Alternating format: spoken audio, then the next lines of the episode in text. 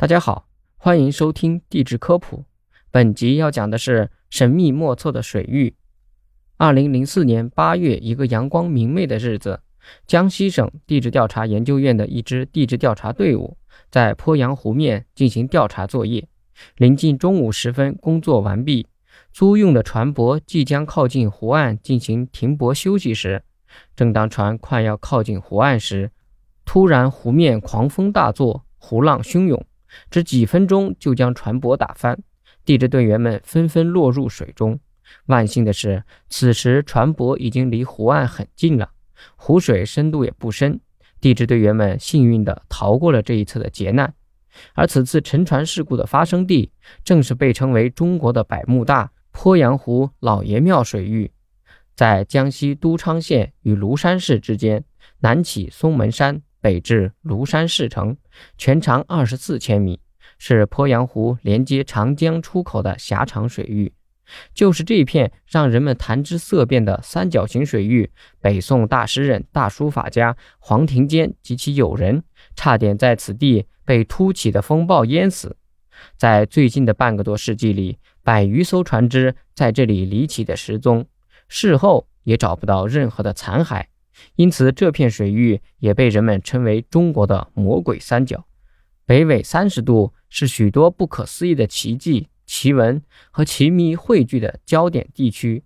中国的长江、埃及的尼罗河、伊拉克的幼发拉底河、美国的密西西比河，都在北纬三十度处入海。地球上最高的珠穆朗玛峰、最深的马里亚纳海沟也在北纬三十度。古埃及的金字塔、狮身人面像。撒哈拉沙漠的空关、大西洋诸岛沉没以及百慕大魔鬼三角区都在北纬三十度。根据资料记载，一九四五年四月十六日，一艘两千吨级的装满了从中国各地掠夺而来的金银财宝的日本神户丸号运输船，在鄱阳湖畔起锚，准备从长江回日本。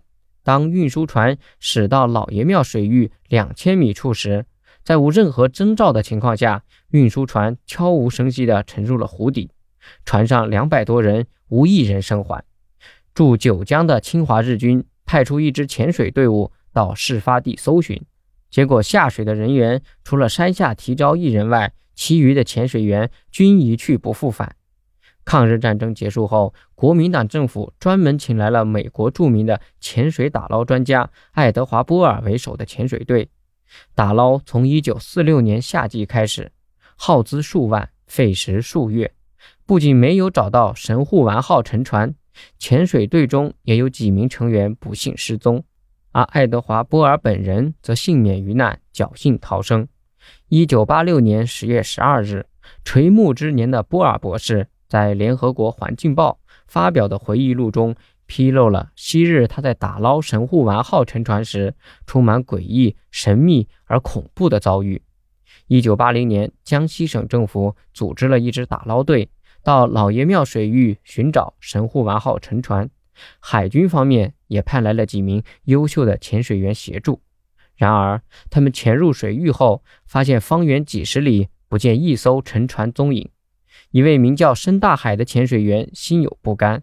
在助手小王一起私自决定潜水调查，谁知三小时后，申大海也不见返回。小王随鸣枪报警，全体潜水员下水搜寻，终不见申大海的踪影。次日下午，当地老乡在老爷庙后十五千米的昌巴山湖边发现了申大海的遗体。奇怪的是，昌巴山湖与鄱阳湖互不相通。